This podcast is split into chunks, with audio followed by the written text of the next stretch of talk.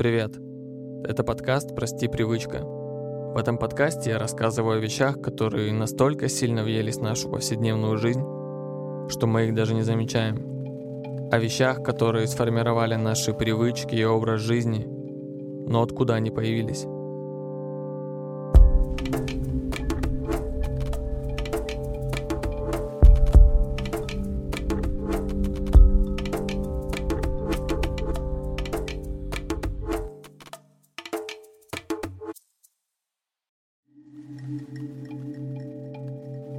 Настоящее время кофе с собой по дороге на работу или учебу – это практически ежедневный ритуал для большинства людей.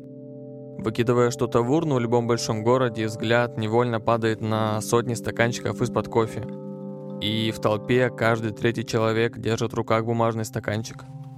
В этом выпуске я расскажу, откуда появилась эта привычка и почему она впечаталась в наш культурный код – История появления кофе уходит корнями в первые цивилизации Ближнего Востока. И, конечно же, кофе там никто не пил. Сначала его жевали, потом начали употреблять в пищу вместе с другими ингредиентами. Но даже когда его начали пить, это был совершенно не тот продукт, к которому мы с вами привыкли. Но сегодня немного не об этом. Если говорить про привычку брать кофе с собой, то тут рассказ стоит на часть 20 века – как известно, к середине 20 века кофе превратился в товар, уступающий по ежегодным объемам продаж только лишь нефти. И естественно, что эта ниша развивалась необычайно быстро. Маркетологи придумывали все новые и новые способы продаж, а кофейные компании охотно давали на это деньги. И появлению привычки брать кофе с собой предшествовало несколько инноваций, которые произошли в кофейной индустрии в те года. С 1946 года производители кофе в США активизируют кампанию, которая направлена на увеличение потребления кофе. И вводят такую традицию, как кофе-брейк. Это короткий перерыв на кофе 10-30 минут во время какой-либо конференции или бизнес-встречи.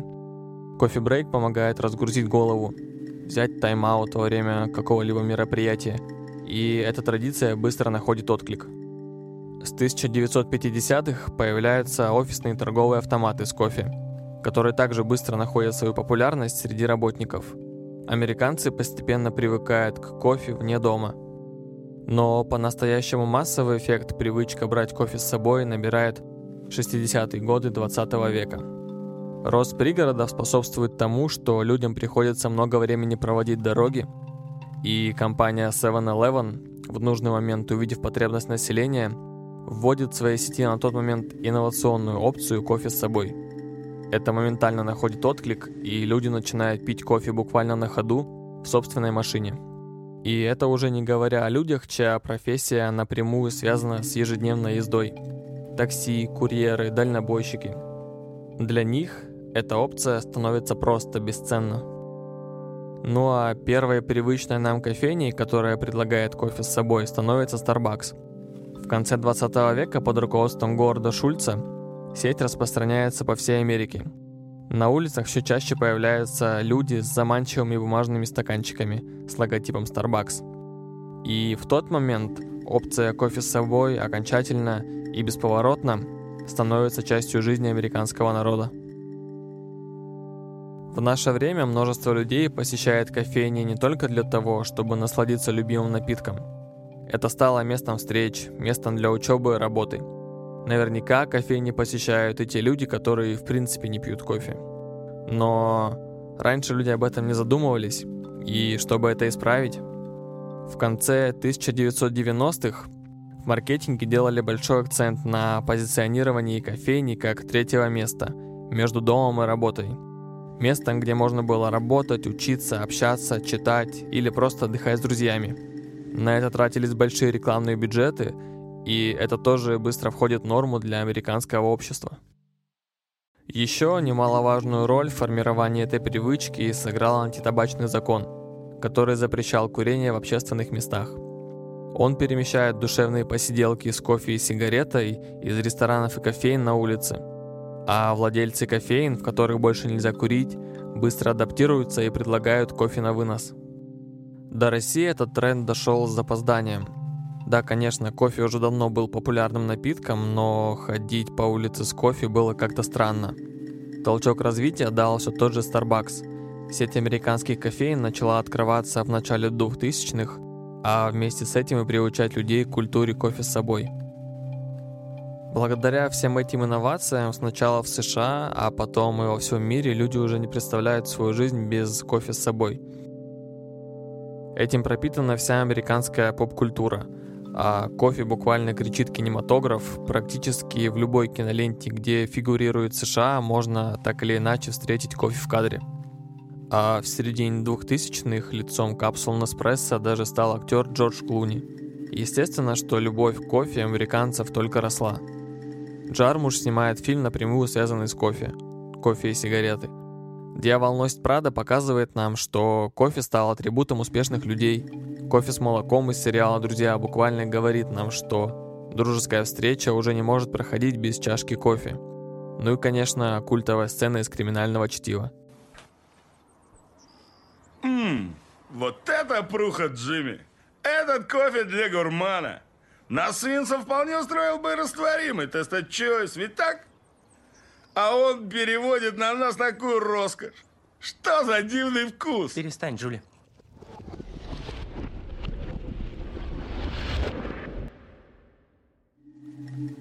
Возвращаясь к истории и говоря о привычке брать кофе с собой, нужно, безусловно, рассказать о изобретении, без которого эта функция была бы просто невозможна. Это история бумажного стаканчика.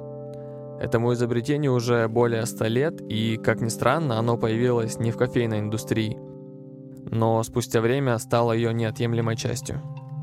В начале 20 века в каждом крупном американском городе на улицах стояли колонки и краны с водой – для того, чтобы им воспользоваться, был предусмотрен железный стакан, который был прицеплен к сооружению. И все это отлично работало до тех пор, пока люди не поняли, что использование этих самых многоразовых стаканов приводило к распространению многочисленных болезней и инфекций. С 1908 года все больше врачей и биологов начали говорить о вреде и о негигиеничности этих самых кранов. И действительно из одного и того же стакана мог попить как здоровый человек – так и человек с различными заболеваниями. Это еще не говоря о том, что кому-то в голову могло сбрести нарочно испортить стакан тем или иным способом. В это время два предпринимателя Хью Мур и Лоуренс Лоулан в Бостоне изобретают автомат по разливу содовой и для удобства создают склеенный из картона одноразовый стаканчик. Тем временем в городе начинается масштабная кампания по закрытию кранов при поддержке Департамента здравоохранения – и тогда становится понятно, что нужно торговать совсем не содовой. Нужно торговать стаканчиками. Страх заболеть туберкулезом или гепатитом заставляет людей приобретать одноразовые стаканчики в немыслимых количествах. Их покупают детям в школу, в поездки и просто держат в домах большой запас. На фоне всеобщей паники это изобретение выглядело как спасение, и в дальнейшем эти стаканчики начали появляться в сетях общественного питания – в вагонах железной дороги, в самолетах, на пассажирских судах и в магазинах. Таким образом, в нашей жизни появляются одноразовые бумажные стаканчики. Естественно, стаканчики были совсем не такими, как мы их себе представляем сейчас. Они менялись так же, как и менялись вкусы на кофе. Стаканчики становились толще, чтобы держать в руке горячий напиток было комфортней. Крышки стали постепенно обретать куполообразный вид – это связано с тем, что в моду начали входить капучино и латте, которые имели пенную верхушку и которую нельзя было портить, продавая напиток с собой. А углубление для верхней губы, рядом с отверстием для питья, придумали в Starbucks. С повышением спроса на кофе стало расти и предложение. Начали появляться альтернативные способы торговли.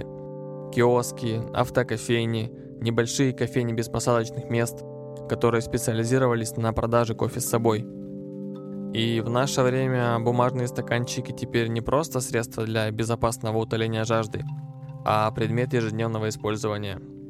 Плюс это изобретение хорошо сыграло в маркетинге.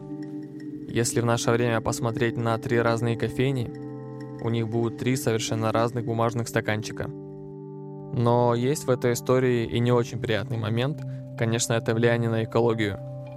Это стало большой проблемой, потому что слой пластика нельзя отделить от бумажного слоя, поэтому стаканы не подлежат переработке, а значит такой мусор складируется на свалках тоннами. Плюс к этому не все стаканы попадают на свалки.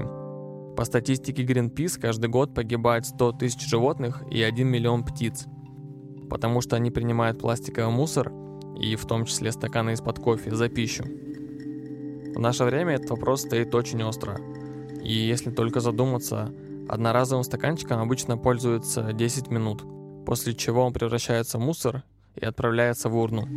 В то же время дерево, из которого производится часть материала для стаканчика, растет в среднем 50 лет. Есть довольно простое решение этой проблемы – это использование многоразовой кружки или термоса. Переход на многоразовые изделия позволит значительно снизить нагрузку на экологию. И сейчас многие продавцы кофе, поддерживая эту тенденцию, предоставляют скидки или бонусы, если вы приходите со своей тарой.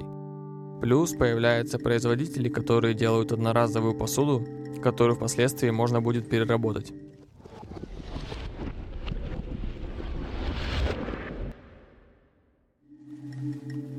Подводя итоги, можно сказать, что изначально кофе не жарили, не мололи и даже не пили – Плоды кофейного дерева просто жевали, наслаждаясь его эффектом. Но по ходу проникновения этого продукта в массы он претерпел множество изменений. Так же, как и привычка брать кофе с собой, складывалась из очень многих событий, и в итоге это стало частью нашей жизни. Спасибо всем, кто послушал этот выпуск. Поставьте оценку и напишите свое мнение об этом в комментариях. Это очень помогает подкасту развиваться. Если вы это сделаете, нам будет безумно приятно.